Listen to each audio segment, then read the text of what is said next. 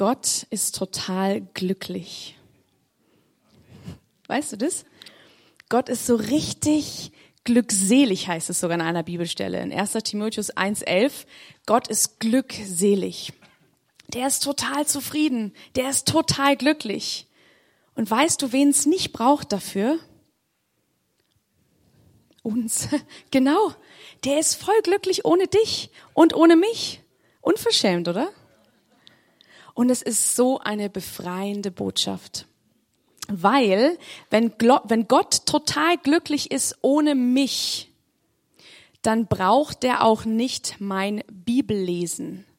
Dann braucht er auch nicht mein für ihn arbeiten oder sowas. Hm? Autsch. Wem tut es jetzt gerade weh? ja, ist klar, keiner meldet sich, logisch. Also, das klingt erstmal total falsch und fies, aber es ist die Wahrheit und es ist sehr, sehr gut und es ist eine sehr schöne und befreiende Wahrheit, weil Gott hat gesagt, ich bin total glücklich, also er sagt es über sich selber, er strahlt es aus, er ist voller Liebe, voller Glück, voller Zufriedenheit und er sagt, was du, glaube ich, oder der Franz vorhin gesagt hat, ich will alles mit euch teilen, alles, was mein ist, ist auch dein. Es ist viel besser. Weil Gott ist nicht abhängig von mir, Gott sei Dank, aber ich bin abhängig von Gott. Und es ist viel besser. Und ich sage das nochmal, Gott braucht dich nicht. Gott braucht mich nicht. Jetzt ist es ein bisschen Rätsel, oder? wie jetzt? Gehen wir jetzt alle heim oder was machen wir jetzt noch so bis um zwölf oder was? Gehen wir dann essen? Also Gott braucht mich nicht, dass ich irgendwie so für ihn die Welt rette oder irgendwie was hier Großartiges vollbringe. Aber er in mir kann Dinge vollbringen. Und Christus in mir wird, wird Dinge auf dieser Welt natürlich verändern und natürlich durch mich, also durch was ich bin, aber nicht aus meiner Kraft, werden Dinge passieren und wird die Gegenwart Gottes spürbar und sichtbar. Also Gott ist total glücklich ohne uns, aber er will alles, alles mit uns teilen, so dass wir total erfüllt werden und dann glücklich sind. Genau und dann total voller Freude und voller Leben und voller Liebe sind. Und weil Gott so glücklich ist, dachte ich mir, das heißt ja dann eigentlich schon auch, dass wir auch glücklich sein sollen. Dass wir fröhlich sein sollen, dass wir Freude haben sollen in unserem Leben. Und wir haben lustigerweise jetzt gerade am Anfang als allererstes Lied nach dem No Longer a Slave gesungen am Trading My Sorrows for the joy of the Lord. Und genau um die Freude am Herrn geht's heute. Halleluja, also passt perfekt. Ähm, ich möchte euch jetzt am Anfang einige Bibelstellen vorlesen. Wer die mitschreiben mag, kann das gern tun, zumindest die Stellen. Ihr müsst ja nicht wortwörtlich alles aufschreiben. Aber die Bibel ist so brechend voll von Freude, von Jubel, von Jauchzen, von dem Wort freuen, von feiern, Manchmal übersehen wir das, glaube ich. Und um diese Freude, da soll es eben heute gehen. Und wir Christen haben allen Grund zu jubeln und uns zu freuen. Amen. Wer, wenn nicht wir? Aber ich habe das Gefühl, dass wir das oft total vergessen. Und dass wir eigentlich, ähm, also ich weiß nicht, ehrlich gesagt nicht so genau, wie viel von der Welt uns beneidet. Wie viel von der Gesellschaft sagt, boah, was die Christen haben, das ist so der Hammer, das brauche ich. Ich sag euch mal, wie es ist. Die sagen, oh, thank you very much, das brauche ich ganz bestimmt nicht, was du hast. Weil Probleme habe ich nämlich genug alleine, auch ohne deinen komischen Gott, ohne deinen komischen Jesus. So ist es eigentlich, weil wir leider das überhaupt nicht ausstrahlen, diese Freude. Und warum nicht? Weil, gibt viele Gründe, aber einer ist, weil wir vielleicht wirklich vergessen haben, wie wir diese Freude am Herrn, ähm, wie wir die kriegen. Wo kommt denn die eigentlich her, die Freude am Herrn? Ja, gut, also Freude, die von innen kommt, der Franz, der sagt es, aber wie genau geht denn das eigentlich? Ja, das ist ein Punkt. Freude der Sündenvergebung. Da kommen wir gleich drauf. Da eine Bibelstelle geht's um die Sündenvergebung. Ich erzähle euch kurz ein Zeugnis, was mir passiert ist. Also Zeugnis ist es nicht, aber eher so ein Negativzeugnis, was mich sehr, sehr, sehr traurig und sehr nachdenklich gemacht hat. Es war vor ein paar Jahren, da war ich auf der Wiesen. Ähm, und war so bis abends, also war irgendwie vielleicht zehn, halb elf und wir sind dann noch so drüber geschlendert und wir dachten, eine Freundin und ich, wir dachten, wir brauchen jetzt dringend noch ein Herz, so ein, so ein Lebkuchenherz. Und äh, wir sind da so rum an den Ständen und dann stand da so ein junger Mann an so einem Lebkuchenherz stand und wir haben irgendwie so angefangen, so flapsig mit dem zu reden und bisschen hin und her und gelacht und lustig war es und meinten dann so, ach, das wäre doch total nett, wenn du uns jetzt ein Herz schenken könntest. Das machen doch eigentlich immer Männer. Und dann meinte er so, nee, nee, ich stehe nicht auf Frauen, ich stehe auf Männer. Und, und dann ich so, das ist doch wurscht, kannst, kannst ja trotzdem uns einschenken. Er so, nee, nee, bla bla bla. So. Und dann irgendwie kamen wir weiter im Gespräch und meine Freundin sagte dann, warum auch immer, ich weiß es nicht mehr, ich kenne mich mit der Bibel oder ich kenne mich mit dem Glauben gut aus worauf dieser junge Mann sagte, oh nee, die Christen, bei denen darf man immer nichts haben, kein Sex und kein gar nichts. Und es hat mich in dem Moment so getroffen, weil ich gedacht habe, Mist, der hat so recht. Dafür sind wir bekannt. Dass man keinen Sex haben darf und am besten auch nicht fröhlich sein darf, nicht tanzen darf. Das ist das, was in den Köpfen von den Leuten oft ist. Und ich dachte mir, nee, Jesus, das stimmt so nicht. Das kann einfach nicht sein. Also kein Sex vor der Ehe ist schon richtig, ja. Aber wenn das das Einzige ist, wofür wir bekannt sind, dann stimmt was nicht. Wir sollten viel mehr dafür bekannt sein, dass wir die Leute sind, die am besten feiern können, die am meisten Kraft haben, die am fröhlichsten sind, weil wir wirklich Grund haben zum, Freude, zum Fröhlichsein, zur Freude. Amen und vielleicht auch weniger krank sind. Dafür habe ich selber keine Antwort, warum wir, warum wir Christen oft noch so krank sind.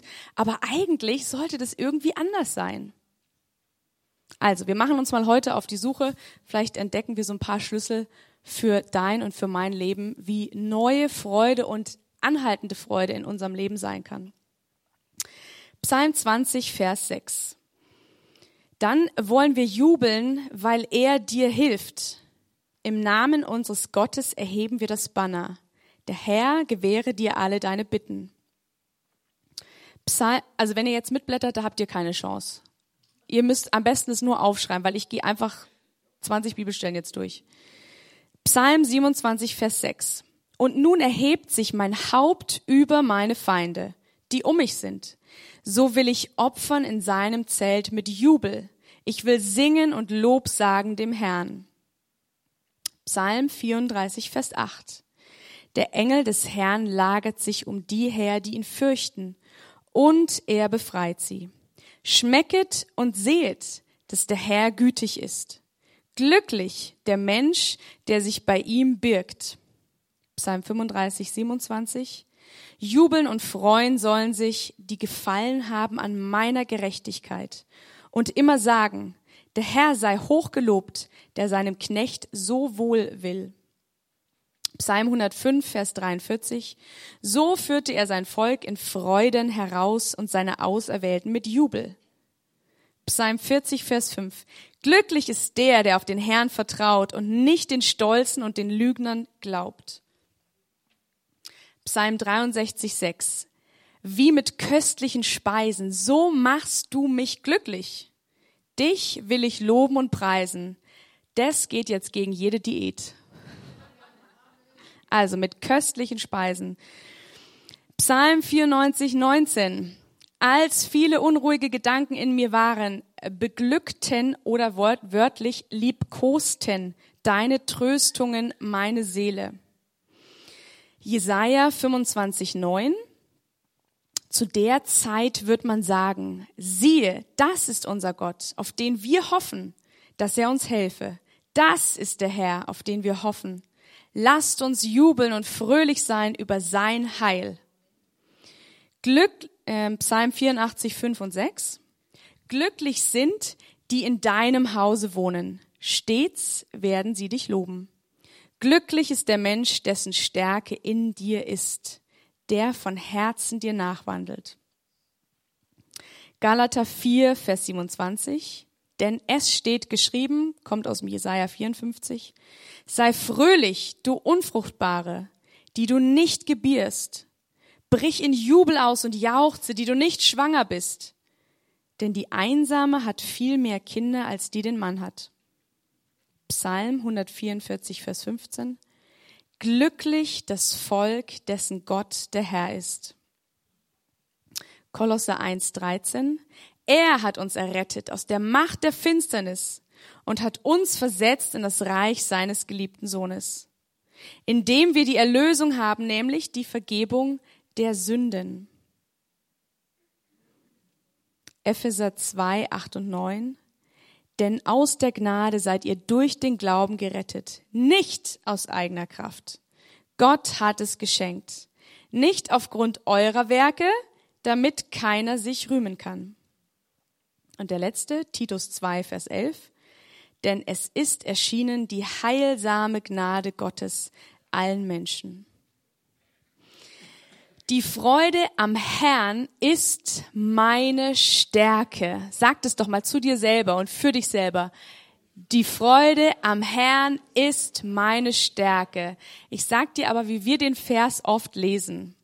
Die Freude an mir ist meine Stärke. Die Freude an der Gemeinde ist meine Stärke. Die Freude an Herrn sowieso, Frau sowieso ist meine Stärke. Die Freude an der Familie ist meine Stärke. Die Freude an meinem Geld ist meine Stärke. Die Freude an meinen Versicherungen ist meine Stärke. Stimmt's? Genau, und da haben wir schon den Tod im Topf. Da kommen wir nämlich nicht weiter. Weil wenn wir das so, wir sagen das natürlich, die Freude am Herrn ist meine Stärke. Natürlich, wir sind ja fromm. Aber meinen tun wir das gar nicht oder oft nicht, sondern wir meinen eigentlich was anderes. Weil wir manchmal vergessen haben oder verdreht haben, dass eben Gott nicht mich braucht und nicht meine Kraft und meine sonst was, sondern ich brauche Gottes Kraft. Ich brauche seine Liebe, seine Herrlichkeit, seine Schönheit, seine Freude, alles, was er hat. Und die Frage ist, wie komme ich dahin oder was, wie kann ich das erleben, dass die Freude am Herrn wirklich meine Stärke wird?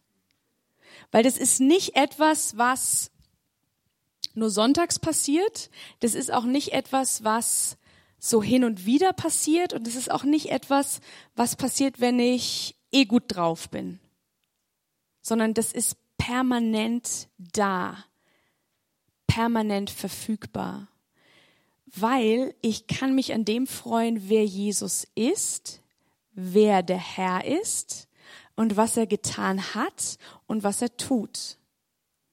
Aber dazu muss ich mir das bewusst machen, dazu muss ich das wissen und vor allem auch glauben. Also eine gute Nachricht ist auf jeden Fall schon mal, nicht ich muss die Freude produzieren, sondern die Freude, die ich am Herrn habe, die produziert Freude und Stärke und Liebe und ganz, ganz viele andere Dinge. Also nicht ich muss das machen, nicht ich produziere die Freude, die Freude kommt. Und wenn ich ein bisschen Freude habe, was passiert denn dann?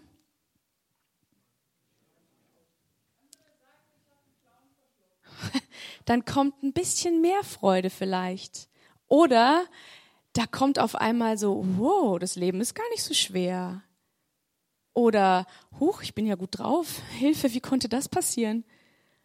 Also durch diese Freude am Herrn, da entsteht was Neues in uns, da entsteht noch mehr Freude. Und das ist keine Freude, die ich irgendwie so ach ja, der Herr sagt, ich muss mich freuen. Halleluja, es ist so gut alles. Und du weißt genau, es stimmt überhaupt gar nicht. Also das ist dieses religiöse, wäre dieses, ach ja, der Herr ist immer gut und alles ist super und ja, ich freue mich, aber es stimmt innerlich in dir nicht. Dann kann man es auch lassen, dann muss man das auch nicht sagen stimmt zwar immer noch, dass Gott gut ist, aber in dem Moment spüre ich es überhaupt nicht. Und dann ist es wichtig zu wissen, warum ist denn das eigentlich so? Oder warum lebe ich eigentlich ständig so ein Leben, wo es so, ich weiß auch nicht, ich bin Christ, aber irgendwie ist auch nicht so gut. Ja, die Maria Prien, die sagt immer, wenn du glücklich bist, dann informier dein Gesicht. Dann lächle, dann mach was damit, ja? Für manche ist das schon das absolute Rezept. Einfach mal nur lachen, lächeln, wenn du fröhlich bist. Wenn nicht, dann schauen wir jetzt weiter. Die anderen dürfen gehen. Tschüss. Nein, schon mal. Also, Freude, die Freude am Herrn ist meine Stärke. Die Freude am Herrn ist meine Stärke. Freude wächst, das ist mein zweiter Punkt, Freude wächst auch auf dem Boden von Einsamkeit, Schmerz und Trauer.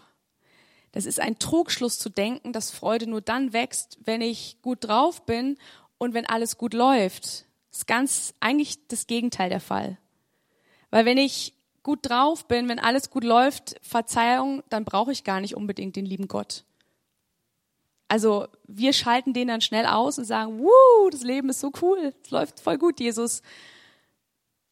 Jetzt brauche ich dich auch ein bisschen noch dazu oder auch nicht. Also in diesen Zeiten vergessen wir oft, dass die Freude am Herrn meine Stärke ist. Ihr könnt euch das vorstellen wie so ein, so ein Korn, das in die Erde fällt. Und in, in der Erde, da ist es dunkel, da ist es zusammengepresst. Und wenn du in so einer zusammengepressten, dunklen Situation gerade bist, vielleicht hast du eine schwierige Beziehung, vielleicht bist du aus irgendeinem Grund traurig oder du fühlst dich einsam, dann ist jetzt der Moment, wo die Freude am Herrn zu deiner Stärke wird. Glaubst du das? In dem Moment, wo es dir nicht gut geht, wo eben nicht alles rund läuft, da ist genau der Boden, der Nährboden für das, was Gott in dir tun will. Nämlich, dass du wirklich erlebst, dass die Freude am Herrn deine Stärke ist. Weil da ist keine Freude mehr an der guten Arbeitsstelle oder du hast gerade keine Freude mehr an deinem tollen Partner oder was auch immer. Wenn es da gerade Momente in deinem Leben gibt, die nicht schön, gut, toll laufen, dann bist du absolut prädestiniert dafür, dass jetzt die Freude in dir wächst und gedeiht. Weil der Same ist schon da. Du hast es alles schon in dir. Du musst nirgendwo hingehen, um Freude zu bekommen. Weißt du das? Du musst nirgendwo hingehen, um Freude zu bekommen. Du musst niemanden anrufen, um Freude zu bekommen. Du musst kein Wellness machen, um Freude zu bekommen. Du musst auf keine Party gehen, um Freude zu bekommen. Das ist das, was die Welt uns eigentlich sagt. Hey, wenn du gut drauf sein willst, dann mach was Schönes. Geh auf ein Konzert, geh auf eine Party, mach einen schönen Urlaub. Alles gute Sachen. Super, kann man alles machen. Aber das ist nicht die Freude, die wächst, die der Herr dir schenken will. Gott will nämlich, dass du eine unabhängige Freude hast. Amen. Also abhängige Freude ist leicht, das kann jeder haben. Das kann jeder Atheist haben, das kann jeder Buddhist haben, das kann einfach jeder haben. Aber diese unabhängige Freude, die wirklich nur von Jesus, von Gott, von dem Heiligen Geist abhängt, die können nur wir haben. Und die ist in dir, das ist schon in dir. Wenn du in Christus bist und Christus in dir, dann hast du das da, dann ist die Freude da. Wer spürt es permanent? Permanent. Okay, gut, fast keiner. Weißt du, dass diese Freude immer da ist? Weißt du das? Nur wissen, nicht spüren, nur wissen. Weißt du, dass diese Freude immer da ist? Okay, ist nicht viele, aber einige. Und die Wahrheit ist, diese Freude ist immer da. Immer, immer, immer, immer. Aber wir haben oft nicht gelernt, es zu aktivieren. Wir wissen nicht, wie kann denn diese Freude in uns groß werden. Versteht ihr den Unterschied? Die ist da, es ist wie so ein Samenkorn, das gelegt ist, aber keiner gießt es, keiner beachtet es, keiner pflegt es. Sorry, ich ende hier immer mit Garten, gell? Komisch. Also die Freude, wenn du ein Kind Gottes bist, die ist da die musst du von nirgendwoher bekommen. Du musst keine Seminare besuchen, um Freude zu bekommen. Du musst keine Lachseminare besuchen, um Freude zu bekommen. Ja? Genau. Du hast diese Freude durch Jesus Christus, durch den Heiligen Geist in dir.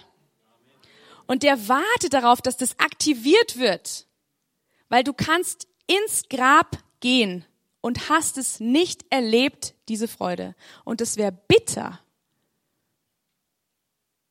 Und es hängt nicht an deinen Umständen. Es hängt nicht an meinen Umständen. Ja, Umstände bedingen das natürlich, aber es hängt nicht an meinen Umständen. Der heilige Franziskus, der hat gesagt, in der größten Not, wenn ich gedemütigt werde, wenn ich nichts habe, dann empfinde ich Freude. Das Äußere ist mir nämlich egal, weil ich gelernt habe, diese tiefe Freude, die von Gott kommt, die ist in mir durch Jesus Christus. Und egal wie die äußeren Umstände sind, der war ja eh so ein Asket. Und dann hat er noch gesagt, und wenn ich dann noch gedemütigt werde und noch weniger habe, das schmälert überhaupt nicht meine Freude und auch nicht meine Liebe zu Gott und auch nicht mein Wissen, dass Gott mich liebt. Und diese unabhängige Freude, die möchte Jesus in dir hervorlocken, hervorholen, dass die wächst und blüht und gedeiht. Weil was passiert denn dann? Du wirst fröhlich. Hui. Und du wirst stark. Nochmal hui. Da passiert was in dir, wo auf einmal die Menschen sagen, äh, Moment, du schaust ja so glücklich aus, was ist mit dir los? Das heißt nicht, dass wir ständig irgendwie lächelnd und so völlig verklärt durch die Welt laufen müssen. Aber weißt du, was es bedeutet? Dass die Menschen das spüren, was in dir anders ist. Es ist nicht nur das Gesicht, was das ausstrahlt, sondern du, deine Haltung, dein, was du sagst, was du denkst, was du tust, das strahlt es alles aus.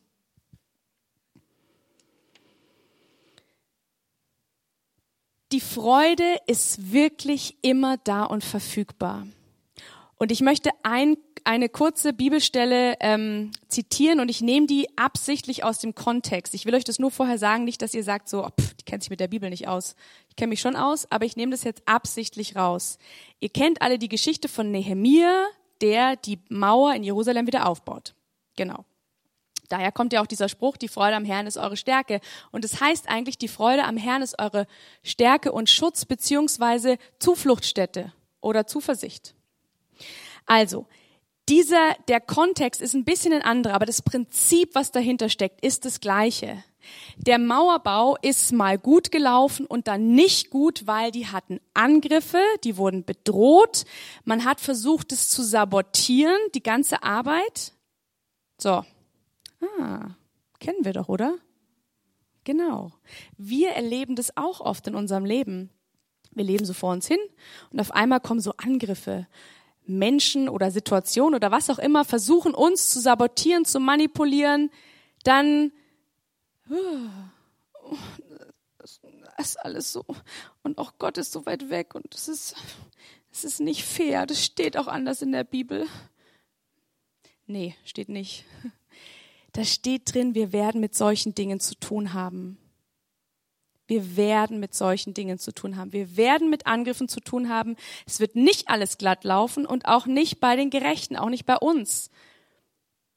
Das wäre schön, wenn das so wäre, ist aber nicht. Aber die Frage ist, wie gehen wir denn mit diesen Dingen um? Und da können wir den Unterschied machen. Die Elisabeth hat es vorhin super gesagt. Wir haben die Autorität uns nicht vom Feind verarschen zu lassen. Wir müssen nicht unter jede Situation kommen, die nicht in Ordnung und nicht schön und nicht gut ist. Nein, müssen wir nicht. Und der Nehemia und die Leviten und die Priester, die haben das kapiert. Die haben gesagt, hört auf zu heulen. Hört auf zu weinen. Es gibt keinen Grund. Denn die Freude am Herrn ist eure Stärke. Das, was sie sichtbar gesehen haben um sich rum, war nicht besonders erbaulich. Die mussten sich ständig verteidigen. Die hatten nicht unbedingt genug zu essen. Die wurden sogar von ihren eigenen Brüdern und Schwestern geknechtet und noch extra mit Geld und Zöllen und Steuern belegt. Die Häuser waren zerstört in Jerusalem. Die Mauer war immer noch nicht ganz aufgebaut. Ja, schon blöde Situation. Und in der Situation hat der Nehemiah und die anderen ähm, Obersten des Volkes die, den Mut zu sagen, schaut nicht auf das, was gerade um euch ist. Schaut nur auf den Herrn. Denn vom Herrn kommt eure Freude, vom Herrn kommt eure Stärke. Und das war eine reale Bedrohungssituation. Wir leben nicht in diesen bedrohten Situationen. Wir haben persönliche Situationen, die bedrohlich sind, ja, aber wir leben Gott sei Dank noch in einem Land, wo wir mit diesen äußeren Bedrohungen nicht viel zu tun haben. Und es ist an der Zeit, dass wir lernen zu stehen und die Freude am Herrn unsere Stärke sein zu lassen, weil wir wissen ja auch nicht, wie die Zeiten weitergehen. Und wenn wir dann bei jedem Stürmchen umfallen, pff, schaut schlecht aus. Also, der Herr ist glücklich. Der Herr ist stark und er will alles mit dir teilen. Und weil Christus in dir lebt, deswegen hast du das alles schon in dir. Es kommt nur darauf an, dass du es aktivierst. Wir schauen uns auch gleich an, wie wir das machen. Also, der Nehemiah sagt, die Freude am Herrn ist eure Stärke. Und dann sagt er, das finde ich wunderbar, er sagt, also Nehemiah 18, ich lese jetzt einfach mal bis 11 bis 12 vor. Und Esra sprach zu ihnen, geht hin und esst fette Speisen, trinkt süße Getränke und sendet davon auch denen, die nichts für sich bereitet haben. Denn dieser Tag ist heilig unserem Herrn. Und seid nicht bekümmert, denn die Freude am Herrn ist eure Stärke. Und die Leviten hießen alles Volk schweigen und sprachen, seid still, denn der Herr, äh, denn der Tag ist heilig und seid nicht bekümmert. Interessant, dass sie gesagt haben, seid still. Ich glaube, der hatte einfach so die Nase voll von dem Meckern. Und Jesus sagt zu dir, sei still. Sei still. Hör auf zu meckern, hör auf zu jammern, hör auf zu, dich zu beschweren, hör auf negativ zu reden. Sprich doch die Wahrheit. Sprich doch das aus, was Gott über dich und über die Situation sagt. Du bist nicht der Schwanz, sondern der Kopf.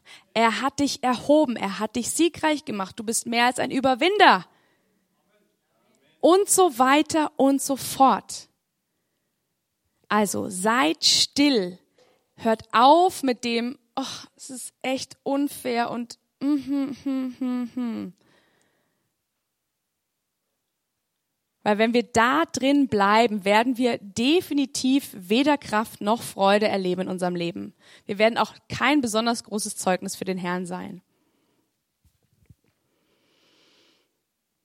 Der Petrus hat es auch erlebt im Gefängnis. Gleiches Prinzip. Im Gefängnis. Kein Ort, wo man unbedingt sein möchte. Ich, ich, ich weiß nicht, was deine Vorstellung von Gefängnis ist. Ich habe selber im Gefängnis gearbeitet in, in Uganda und es ist nicht wirklich kein Ort, wo man sein will. Also egal ob Mann oder Frau, es ist kein Ort, der gut ist, der ist wahnsinnig gefährlich, es ist bedrohlich, ähm, es ist lebensverachtend und so weiter. Und damals waren die Gefängnisse bestimmt auch nicht aus Zucker, sondern es war nicht schön im Gefängnis zu sein. Auch ein Petrus fand es nicht besonders toll. Und was machen die? Die fangen an zu loben. Wie blöd ist das denn? Die sind in so einer Situation und fangen an zu loben Pff, passt überhaupt nicht, oder? Was würden wir machen? Ich habe letztens vom Eckart von Hirschhausen, den kennt ihr, oder? Der redet über Glück und hat irgendwas mit dem Gehirn erzählt, dass hier ist der Frontlappen, dann das ist der Seitenlappen und die Deutschen haben noch einen Lappen, nämlich den Jammerlappen, der ist da hinten. Und der wäre vermutlich zuerst aktiv geworden, der Jammerlappen. Oh, ich sitze im Gefängnis. Nein, das ist total unfair. Und ich habe doch was für Gott gemacht. Ich habe doch alles richtig gemacht. Das geht so nicht. So. Okay, die haben gar keinen Jammerlappen gehabt. die haben sofort angefangen zu loben und zu preisen. Die haben sofort umgeschaltet und gesagt, oh Gott, du bist unsere Rettung, du bist unsere Freude, du bist unsere Stärke. Also machen wir jetzt das, was wir gut können. Wir loben dich, wir preisen dich. Und ihr wisst, wie es ausgegangen ist. Erdbebenfesseln haben sich gelöst. Äh, Hilfe, die Wächter waren ein bisschen irritiert. Die blieben aber da, sind nicht weggelaufen. Der andere wollte sich gleich umbringen, weil er gedacht hat, das ist alles ein bisschen zu viel für meine Nerven. Dann sagt der Petrus, du entspann dich, wir bleiben ja hier. Und dann bekehrt er sich später noch. Also, Prinzip gleiche. Das Sichtbare war nicht besonders erbaulich, aber sie wussten, die Freude am Herrn ist meine Stärke. Und da ist gleich noch was anderes passiert, Gesundheit. Da wurde auch noch gleich Befreiung denen zuteil. Also nicht nur, dass sie einfach vielleicht wirklich Freude und Stärke hatten, sondern ganz reale Befreiung. Und das passiert nämlich auch, wenn du anfängst zu loben und zu preisen. Und das passiert auch, wenn deine, wenn du entdeckst, dass die Freude am Herrn deine Stärke ist. Da passiert auf einmal auch Befreiung. Vielleicht sitzt du nicht im Gefängnis irgendwie mit so Füßen in, in, in Blöcken gefesselt, aber vielleicht hast du ein inneres Gefängnis. Vielleicht hast du eine innere Sorge, eine innere Angst, eine innere Not. Und wenn du die mal nicht beachtest, also im Sinne von die nicht hochhebst und die nicht noch größer machst in deinen Gedanken, Entmutigung können wir wunderbar groß machen in unserem Leben. Ist ganz einfach. Aber wenn wir das mal lassen würden und die Freude am Herrn viel größer machen würden, die Entmutigung, die fühlt sich so schlecht, die geht dann einfach. Kann Sie vorstellen, wie so ein kleines Monsterchen, die sagt, jetzt mag ich nicht mehr. Dann geht die einfach. Ist doch super, oder? Ich habe mal mich selber beobachtet.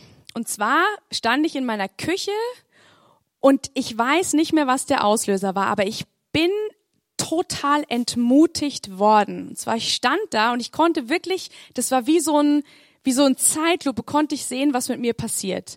Ich stand da und auf einmal war ich total deprimiert und total entmutigt. Und ich habe gemerkt, mein innerer Freudenkraftpegel, der ist so so gesunken. Und ich habe da richtig schön mitgemacht. Also ich habe nichts dagegen gemacht, ja, ich bin einfach da so runtergetrudelt mit dieser Entmutigung. Und auf einmal habe ich mir gedacht so, what? Nein, das mache ich jetzt nicht mit. Und dann habe ich wirklich einfach gesagt, Jesus, jetzt ist Schluss. Und wirklich, es war wie zack, war ich wieder so total angeschaltet innerlich. Und dann habe ich gesagt, und Jesus, ich lobe dich und ich preise dich und ich danke dir, dass du gut bist. Und egal, was jetzt gerade war, ich kapiere es selber nicht, aber du bist gut und du bist für mich. Und ich freue mich, weil du bist da, du bist doch jetzt gerade da. Und ich sag dir, innerhalb von Sekunden war meine Laune und mein ganzer Kraftpegel und Liebespegel und was auch immer war der auf einmal wieder in der Höhe. Und ich habe mich eigentlich schon äh, darauf gefasst gemacht oder bereit gemacht, dass nach dieser Entmutigung, dann feiern wir nämlich normalerweise eine Party. Kennt ihr die? Also nach Entmutigung, da feiert man so eine Party. Nach Entmutigung feiert eine Party. Wie heißt die? Selbstmitleidsparty. Uh. Und da laden wir am liebsten noch Leute mit ein. Es ist so schwer, das Leben, ja. Genau. Nee, es sind so die voll die Loser-Partys. Geht gar nicht. Also jeder von uns braucht, das weiß ich, jeder von uns hat die schon gehabt. 100 Prozent. Aber wir müssen die, die müssen die nicht haben. Wir müssen die nicht haben. Wenn wir es rechtzeitig schnallen. Es kann ja sein, dass wir gerade schon mal so ein, in so eine Abwärtsding rutschen. Passiert. Aber du hast die Kraft und die Autorität zu sagen, stopp. Weil die Kraft ist in dir, die Kraft des Heiligen Geistes. Die Kraft Gottes, sowas zu stoppen, ist in dir. Und du weißt, die Freude am Herrn ist deine Stärke. Nicht du. Nicht die Situation, die kann ja schlecht sein, die muss sich auch gar nicht ändern. Aber die Freude am Herrn ist deine Stärke und die Stärke und der Herr wird einiges verändern. Vielleicht zuerst in dir und vielleicht ändert sich die Situation wirklich nicht. Aber du und ich, unser Herz, wir verändern uns. Amen. So, jetzt habe ich mal ganz kurz noch notiert. ähm, was Freudenkiller sind. Nämlich ganz wichtig, dass wir die erkennen, weil wenn wir die schon mal erkennen, dann hast du schon mal mehr Chance, richtig zu reagieren. Jetzt möchte ich aber noch, bevor ich diese Freudenkiller sage, nochmal das wiederholen. Es liegt an uns, ob wir Freude aktivieren oder nicht. Das macht nicht der Jesus. Das macht der nicht. Weil du stell dir vor, du stehst im Supermarkt und auf einmal bricht Freude über dich herein. Das ist ja Wahnsinn. Total verrückt. Also die Freude ist nicht irgendwie so eine Droge, die dich einfach irgendwie überfällt oder so, ja? Sondern du aktivierst die. Also es gibt schon manchmal so Gottesdienst oder so, wo sowas passiert. Aber versteht ihr, das ist genauso mit dem prophetischen Geist. Der überfällt dich auch nicht völlig unverhofft. Das hast du schon in der Hand. Das hast du in der Hand. Das hast du in der Hand. Das hast du in der Hand. Das hat weder deine Mutter, noch dein Vater, noch deine Ehefrau, noch dein Ehemann, noch dein Chef, noch niemand hat es in der Hand. Nur du und ich. Weil niemand hat nämlich so viel Macht und so viel Verantwortung über dein Leben wie du selber. Es sei denn, du hast es abgegeben, aber dann musst du es dir wieder zurückholen. Verantwortung kannst du nicht anderen geben für dein Leben. Geht nicht. Versuchen viele, und ich erlebe das in meiner in meinem Dasein als ähm, systemische Beraterin, Schrägstrich Familientherapeutin, da, das ist eines der größten Probleme, womit Menschen kämpfen. Falsche Erwartungen haben, Verantwortung fälschlicherweise abgeben und so weiter. Also, das ist deine Verantwortung. Die Freude am Herrn ist meine Stärke. Die kommt nirgendwo anders her und auch nicht von irgendwelchen netten anderen Menschen. Wie aktiviere ich die denn? Das ist im Grunde gar nicht, gar nicht schwer. Wie aktiviere ich die Freude in mir? Das eine ist einfach mal weggucken von Schwierigkeiten. Also wir können uns da permanent drum rumkreisen, wir können immer wieder hingucken zu den Schwierigkeiten, immer wieder sagen, oh, diese Person und dies und jenes und mein Chef und ach, schwierig, alles schwierig. Einfach mal nicht das groß werden lassen, nicht da hingucken, sondern auf Jesus schauen, daran erinnern, die Freude am Herrn ist meine Stärke, nicht die Freude an meinem wohlgelingenden Arbeits Verhältnis oder an meinem wunderbaren Arbeitsplatz ist meine Stärke. Die Freude am Herrn ist meine Stärke. Also weggucken von Schwierigkeiten. Weghören von negativer, negativer Rede, Lästern etc. Und ich möchte dazu fügen, ich habe das nämlich jetzt letztens ähm, für mich selber rausgefunden, weghören oder nicht, selber nicht ähm, aussprechen, so etwas, was ich Mangelworte genannt habe. Ich gebe dir ein Beispiel. Ähm, ich war eingeladen auf einer Party und ich konnte da nicht hin oder ich wollte da nicht hin. Und am nächsten Tag hat mich die Person angerufen und hat gemeint so, oh, die Party war so cool, das war so toll und du hast echt was verpasst. Und in dem Moment dachte ich mir, nein, habe ich nicht ich habe nichts verpasst. Weil ich habe entschieden, dass ich da nicht hingehe. Und deswegen habe ich nichts verpasst. Es ist ja schön gemeint, dass diese Person das schade fand, dass ich nicht da war, das verstehe ich schon. Aber dieses, du hast was verpasst, das ist schon wieder so ein Mangel, so was Negatives. Und es ist kein Drama, aber dachte ich mir, nee, das lasse ich mir jetzt nicht sagen. Ich habe nichts verpasst, weil ich habe ja entschieden ich, das ist nicht über mich hereingebrochen, sondern ich habe entschieden, ich gehe da nicht hin. Und deswegen habe ich nichts verpasst. Versteht ihr das? Macht es zu eurer eigenen Angewohnheit. Redet nicht so mit anderen. Also sagt nicht, oh, der Gottesdienst war so toll, du hast echt was verpasst. Nee, hat die Person nicht. Ich kann dir auch sagen, warum. Weil der Herr arbeitet ja nicht nur hier. Der hat auch noch andere Adressen. Der weiß, wo wir wohnen zum Beispiel. Hm? Und da gibt's auch das Internet. Vielleicht hat diese Person, die heute nicht in den Gottesdienst war, eine mega Botschaft gehört, die genau für diese Person war. Ja? Oder die lag einfach im Bett und hat entspannt und hat geruht mit dem Herrn oder sowas. Oder war Skifahren, ist auch gut. Also versteht ihr, dieses mit diesem Mangel aussprechen ist schlecht, ist nicht gut. Und auch das sich sagen zu lassen, ist auch nicht gut. Also wenn jemand sagt, du hast das verpasst oder wie auch immer, dann sagt, nee, nee, habe ich nicht. Ich habe das so entschieden. Es war gut so, dass ich nicht da war. Und wegfühlen. Ich weiß, das Wort gibt's nicht, aber was ich vorhin schon gesagt habe mit diesem entmutigt sein, da muss man mal quasi so wegfühlen, also sagen, stopp! Ihr Gefühle, ihr hört jetzt auf. Und wir haben die, wir haben diese Power, wir haben die Autorität, wir können das machen. Das ist aber auch eine Übung.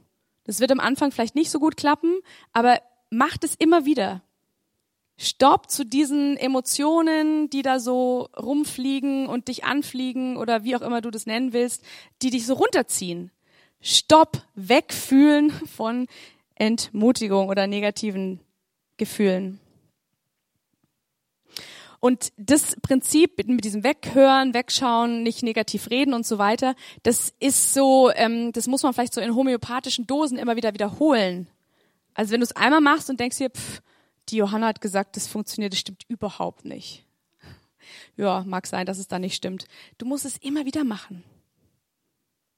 Also wie Medizin die nimmt man auch nicht nur einmal, oder? genau. Also, wenn du verstehst, wie Medizin wirkt, dann weißt du auch, wie das Wort Gottes wirkt, nämlich medizinisch, therapeutisch, heilend, befreiend. Und es geht nicht nur einmal. Das ist ja leider auch das Ding, warum wir Bibel lesen sollten. Gott braucht es nicht, aber wir brauchen es. Damit ich die Wahrheit höre, die mich frei macht, damit ich die Liebe Gottes spüre, die mich liebt, erhebt, heil macht. So, Freudenkiller. Nummer drei. Drittens. Und das ist das letzte. Guck mal. Gut, ne? Alles geschafft heute. Und zehn vor zwölf erst. Also, Freudenkiller entdecken, beseitigen. Die Punkte, die ich sage, sind bestimmt nicht erschöpfend. Da gibt's bestimmt noch mehrere, aber die fand ich jetzt wichtig und ich werde die auch nur anreißen. Ich denke, du kannst die mitschreiben, es sind kurze Punkte und für dich selber das nochmal zu Hause ähm, durchgehen und überlegen, ja, hm, vielleicht ist da was dran, vielleicht könnte ich da was ändern und dann würde ich mehr Freude im Leben haben. Okay, erstens. Größter Punkt, zu viel Stress in unserem Alltag. Ich glaube, da sind ganz viele von betroffen, egal ob du ähm, in einem Büro arbeitest, in einem Kindergarten, in einer Gemeinde, in egal wo, die Tendenz, dass das Leben sehr herausfordernd ist im Berufsalltag, ist einfach da. Aber nicht nur da, sondern wir haben auch extrem Freizeitstress. Und wir haben auch noch die Dienste, die wir in der Gemeinde machen. Und wir haben Leute, um die wir uns kümmern. Und wir haben Familie. Und wir haben ein Tier das gefüttert werden möchte und ja, es ist Spaß. Also wir haben wahnsinnig viel zu tun. Wir haben 168 Stunden Zeit pro Woche. Mach doch mal spaßeshalber zu Hause eine Auflistung. Das habe ich jetzt letztens mit meinem Hauskreis gemacht. 168 Stunden Zeit pro Woche. Die haben wir übrigens alle. Auch dieser Satz, ich habe keine Zeit, kannst du aus deinem Vokabular streichen. Das stimmt nicht. Du hast nämlich genau 168 Stunden Zeit in der Woche. Und es verändert sich nicht. Also, ja, wir schlafen viel, wir arbeiten viel, dann gibt's noch das Essen, dann vielleicht, wenn's, wenn man Glück hat, Sport oder überhaupt Bewegung, äh, Freizeit, dann irgendwie vielleicht so Gemeindeaktivitäten. Schreib mal alles auf, was du so machst und dann schreib mal daneben, wie viele Stunden du das machst. Und da wirst du ganz schnell eine Unbalance, sagt man das so? Unbalance? Eine Disbalance finden. Also meine ist aktuell, ich mache viel zu wenig Sport. Dann sagt der andere vielleicht, uh, ich schlafe viel zu viel. Und der andere sagt, boah, ich arbeite viel zu viel und so weiter. Also man wird sehen, da steckt schon oft so ein Freudenkiller drin, weil wir nämlich getrieben sind dadurch. Und manche Sachen haben wir wirklich nicht so in der Hand. Also wenn die Arbeit sehr anstrengend ist, okay, dann ist die anstrengend und vielleicht sogar auch, wir müssen viel arbeiten, aber dann musst du was anderes ins Gleichgewicht bringen. Dann kannst du halt nicht jeden Abend noch eine Party feiern oder weggehen oder was auch immer, weil Zweiter Punkt, wir brauchen Ruhe und wir haben sie oft nicht. Das heißt, wir haben keinen Schabbat. Das meine ich jetzt nicht im, im jüdischen Sinn, sondern das meine ich in diesem Sinn von, Gott hat gesagt, ihr sollt einen Ruhetag haben. Also wirklich Ruhe. So richtig Ruhe. Da, da gehört aber dann eben auch nicht Autoputzen oder sowas dazu. Oder dergleichen, sondern einfach Ruhe. Und das ist wahnsinnig schwer für uns. Ich habe euch das vielleicht schon mal erzählt, dass ich angefangen habe, um fünf oder halb fünf aufzustehen, um wirklich anderthalb Stunden Zeit zu haben, um den Tag mit Jesus zu beginnen.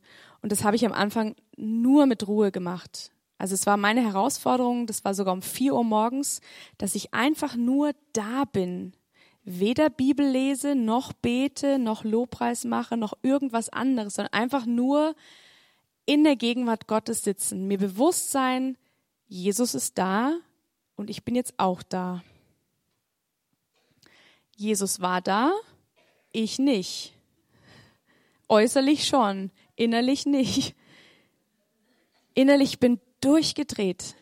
Meine Gedanken, die sind wirklich amok gelaufen. Ich habe Listen gemacht. Ich habe, oh Gott, das muss ich machen, das auch noch und und das und die E-Mails nicht vergessen und das musst du auch noch erledigen. Und es war wirklich, es war ein Kampf, sage ich euch, es war wirklich ein Kampf, bis ich zur Ruhe kam. Also die erste Woche war eine Katastrophe. Wirklich eine Katastrophe. Aber das hat gezeigt, dass ich, dass ich so viel, man sagt da so Datentraffic da oben rumschwirren hatte, das ist gar nicht möglich, in die Ruhe Gottes zu kommen. Oh, geschweige denn Gott zu hören oder sowas. Und es geht dir bestimmt auch so, bin ich mir sicher. Nicht allen, aber vielen von hier. Also alleine nur mal diesen Traffic zu reduzieren, der im Hirn ist, das ist schon echt eine, schon eine große Aufgabe. Aber wenn wir das machen, du wirst ganz wunderbare Früchte davon ernten. Weil das nämlich so äh, entspannt und auf einmal sind Probleme gar nicht mehr da, die vorher Probleme waren. Das ist nämlich das Interessante gewesen. Ich habe nicht ein Fitzelchen in dieser ersten Woche gebetet und auf einmal sind die Berge, die so hu, riesig vor mir standen, auf einmal waren die halt weg. Nur weil ich innerlich zur Ruhe gekommen bin und weil ich wusste, der Herr ist da, der Herr ist mit mir und ich empfinde und ich spüre seine Gegenwart. Das hat mir so viel Kraft gegeben, dass manche Dinge sich wirklich aufgelöst haben. Nicht alles klar, aber manches. Also, zweiter Punkt, Freudenkiller, keine Ruhe haben. Drittens, zu wenig feiern. Lest mal in der Bibel. Die haben gefeiert, gefeiert, gefeiert, gefeiert. Ohne Ende, ohne Witz. Es gibt sogar ein Zehnten, also es gibt sogar Bibelstellen, die davon sprechen, dass man den Zehnten auch für seine Feiern geben soll. Stellt euch mal das vor. Also es gibt verschiedene Arten von Zehnten. Das heißt nicht, dass man das nicht mehr hierher geben soll. Ja, nee, ganz ehrlich, es gibt verschiedene Arten von Zehnten. Auch Zehnter, um Gäste einzuladen, um zu feiern. Macht es mal. Ladet doch mal Freunde ein, ungläubige, gläubige Freunde und feiert.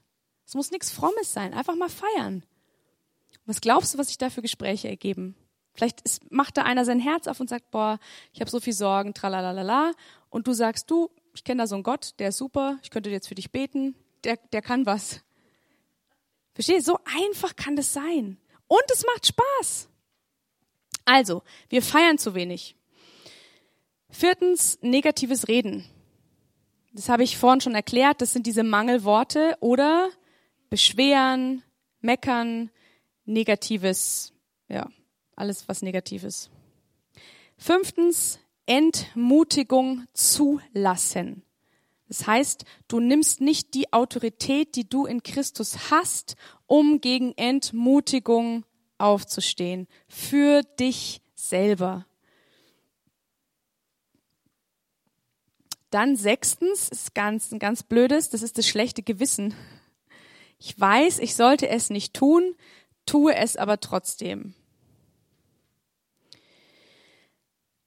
Also entweder du sagst, Jesus, ich brauche deine Kraft und deine Stärke, dass ich das nicht tue. Ich will jetzt da gar nicht groß über Sünde oder sowas sprechen. Das geht mir jetzt in dem Punkt gar nicht unbedingt darum, sondern ich mache es jetzt mal ganz banal um Schokolade essen, okay? Ihr könnt es dann auf alles andere auch noch ausweiten. Also entweder sagst du, ähm, Heiliger Geist, ich brauche wirklich deine Kraft, dass ich mich disziplinieren kann, ja? Und, und du, der Geist der äh, Disziplin oder Keuschheit oder Besonnenheit, der ist in mir. Geist der Kraft ist auch in mir. Das heißt auch, ich kann mich gegen Fressattacken ähm, wehren. Oder du sagst, ähm, nö, ich genieße das jetzt einfach. Ich esse jetzt einfach die Schokolade, ich find's gut. Aber dieses schlechte Gewissen und ach, ich sollte nicht, aber ich mache es trotzdem, das ist nervig. Und das ist ein Freudenkiller. Es ist okay, wenn man mal Schokolade isst, das hat ja keiner was dagegen. Also, das ist so ein halbherziges Ding. Also, freu dich an der Schokolade, die du essen kannst, aber bitte den Herrn auch, dass es nicht überhand nimmt. Ich glaube, ihr versteht, was ich meine. Siebtens, Religiosität. Das ist schon, was ganz am Anfang angeklungen ist, dass Gott nicht das braucht, dass ich Bibel lese oder sowas. Das macht ihn nicht glücklich.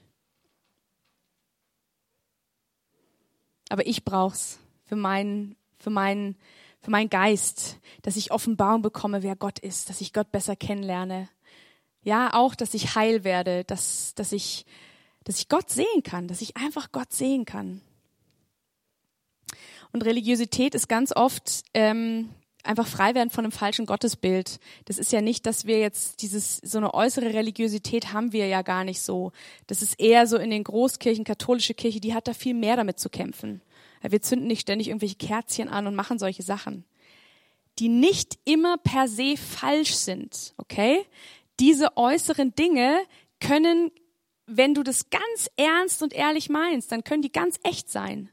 Aber sobald du einfach nur was aus Routine machst oder damit du irgendwas bekommst und dieses, der Klassiker ist, damit ich gerecht bin vor Gott, damit er vielleicht doch ein bisschen glücklicher ist, damit er mich doch ein bisschen mehr lieb hat und vielleicht kriege ich dann beim nächsten Mal, wenn ich bitte, doch das erfüllt, was ich da erbeten habe. Das ist Religiosität. Also wenn du dir einfach immer wieder vorstellst, Gott braucht dich nicht, aber der freut sich so an dir und der will dir alles schenken. Alles.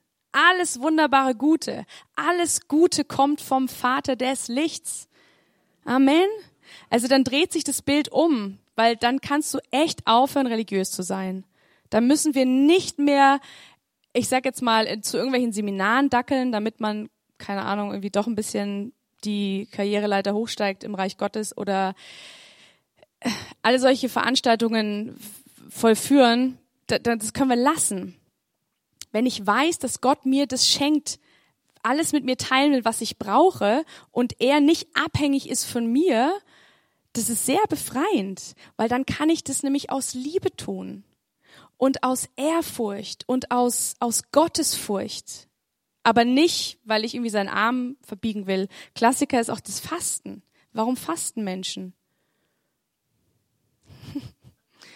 nicht um dünn zu werden, sondern die, also manchmal haben wir das Verständnis so, wenn ich faste, dann, ey, Gott müsste schon beeindruckt sein von mir.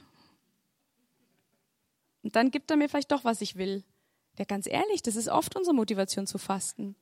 Aber die Motivation zu fasten ist gar nicht, dass Gott irgendwas äh, macht oder nicht macht, sondern dass ich, dass ich auch mich frei mache von Sachen, dass ich Gott besser hören kann, dass ich Gott besser verstehen kann, und ich habe letztes Jahr habe ich wirklich 40 Tage komplett gefastet. Ich wusste nicht mal, dass ich das kann. Ich dachte mir, ja, eine Woche geht, aber 40 Tage komplett durchgehalten, nichts gegessen, nur getrunken. Und ich kann euch sagen, mein geistliches Leben war so angeschaltet, so aktiv. Und ich war so konzentriert und ich war so wach und so, das ist, war Hammer. Also diese Auswirkungen, die ich hatte, körperlich sehr, sehr positiv, aber vom Geist her war ich total wach und total angeschaltet. Und ich habe nicht ständig gesagt, oh Gott, gell, das ist schon cool, was ich kann. Und jetzt könntest du doch auch noch ein bisschen zulegen und noch ein bisschen mehr meine Gebete beantworten. Das, darum ging's wirklich gar nicht mehr, sondern ich habe so eine Freude gemerkt an oder eine Freude gehabt an, wow, ich spüre Gott so viel mehr. Und es ist so viel realer auf einmal. Okay. Ähm, dann achtens festhalten an Sünde. Definitiver Freuden, definitiver Freudenkiller. Es funktioniert einfach nicht. Also du kannst schon festhalten an Sünde, gar keine Frage, aber dann muss man sich einfach nicht wundern, wenn Freude sich nicht einstellt. Und das kann jeder nur für sich selber beantworten und auch den Heiligen Geist fragen. Man muss da jetzt nicht groß rumbohren, aber wenn wir so eine Lieblingssünde haben, dann wissen wir die auch. Und dann, ja, könnte man die vielleicht loslassen. Achter Punkt, nicht loslassen können. Das können Menschen sein, das können Beziehungen sein, das können Lieblingsvorstellungen sein. Ganz, ganz beliebt in Partnerschaft Erwartungen. Uh, das wäre ein eigenes Thema. Erwartungen an meinen Partner ist der absolute Freudenkiller. Also ich bin nicht verheiratet, aber das weiß ich trotzdem schon. Und Nummer neun, nicht vergeben können. Das ist auch ein Freudenkiller. Weil nämlich nicht der andere, dem du nicht vergibst, der hat das Problem, sondern du. Ich denke, ihr kennt das Prinzip vom Nicht-Vergeben, ist, du trinkst irgendwie ein Wasserglas, stell dir das bildlich vor, Wasserglas, und da ist aber so ein paar Spritzer Gift drin. Und du denkst aber, indem du das Gift jetzt trinkst, dass der andere stirbt. Das ist nicht vergeben. Bitterkeit behalten, Groll behalten. Ich schade mir mit diesem Gift selber. Dem anderen ist es pups egal. Der denkt noch nicht mal daran. Also nicht vergeben können ist ganz schlecht. Und ja, manchmal braucht es Schritte und es braucht ähm, Wiederholung und es kostet auch Mut bei manchen schweren Dingen, absolut. Aber trotzdem vergeben ist so, so wichtig. Für dich, für dich selber, nicht für die andere Person, aber für dich selber. Also der neunte Killer eben nicht vergeben können. Und den zehnten gibt's nicht, den könnt ihr doch noch selber dazu machen. Das ist pädagogisch wertvoll, so machen wir das Lehrer, wir Lehrer. Gut. Dann bitte ich dich, dass wir jetzt einfach zusammen aufstehen. Also ich stehe schon, ihr könnt jetzt noch aufstehen. Und ich bete noch Und du nimmst einfach die Punkte mit nach Hause und fragst den Heiligen Geist nochmal, wo sind deine Freudenkiller? Oder ähm, wo hast du eigentlich die Freude am Herrn vertauscht gegen die Freude an Kino, Fernsehen, Partnerschaft, Arbeitsstelle und so weiter? Und dich gewundert, dass du kraftlos bist oder freudlos. Jesus, ich danke dir, dass wir in deiner Gegenwart stehen dürfen, Vater unter deinem Blick. Und ich danke dir, dass dieser Blick so ein wunderbarer, liebevoller Blick ist. Und dass du jeden gleich, gleichzeitig und auch gleich liebevoll ansiehst. Dass es da keine Schatten gibt in dir, dass es da keine, naja, du jetzt nicht so Aussprache gibt, sondern über jedem von uns sagst du ein großes, dickes Ja. Und dein Wort sagt sogar, dass du über uns jubelst und jauchzt, dass du dich freust über uns. Und Herr, ich bete durch deinen Heiligen Geist, dass diese Freude am Herrn wirklich und wahrhaftig unsere Stärke wird. Dass jeder Einzelne lernt, dass die Freude in jedem schon drin ist und dass jeder Gnade bekommt, diese Freude zu aktivieren. Dass es nicht irgendwie so von äußeren Umständen abhängig ist, sondern dass es von dir, von deiner Wahrheit, von deiner Liebe und von deinem Wort abhängig ist. Und Herr, ich bete, dass du ja große Gnade schenkst, auch die Freudenkiller zu entlarven. Und dass der echte Umkehr stattfinden kann. Und umdenken, Herr, und wo Religiosität da ist, Vater, da zerbreche ich das in Jesu Namen. Und jeder religiöse Geist muss jetzt weichen in Jesu Namen. Und ich bete, Herr, dass du mit deinem Leben einziehst, mit Leben. Herr, du bist Leben in Fülle. Du bist nichts Starres und nichts Kontrolliertes, so ungut kontrolliert, sondern du bist Leben in Fülle. Und ich bete, Herr, dass das Leben einfach durchdringt bei jedem Einzelnen, bei mir und bei jedem Einzelnen. So dein Leben, nicht das Korsett oder auch nicht irgendwie so eine Vorstellung von, wie wir zu sein haben, sondern Herr, dass du uns frei machst, wirklich so zu leben, wie du es dir gedacht hast. Und dass wir erleben dürfen, dass wirklich die Freude an dir unsere Stärke ist. Danke, Jesus. Amen.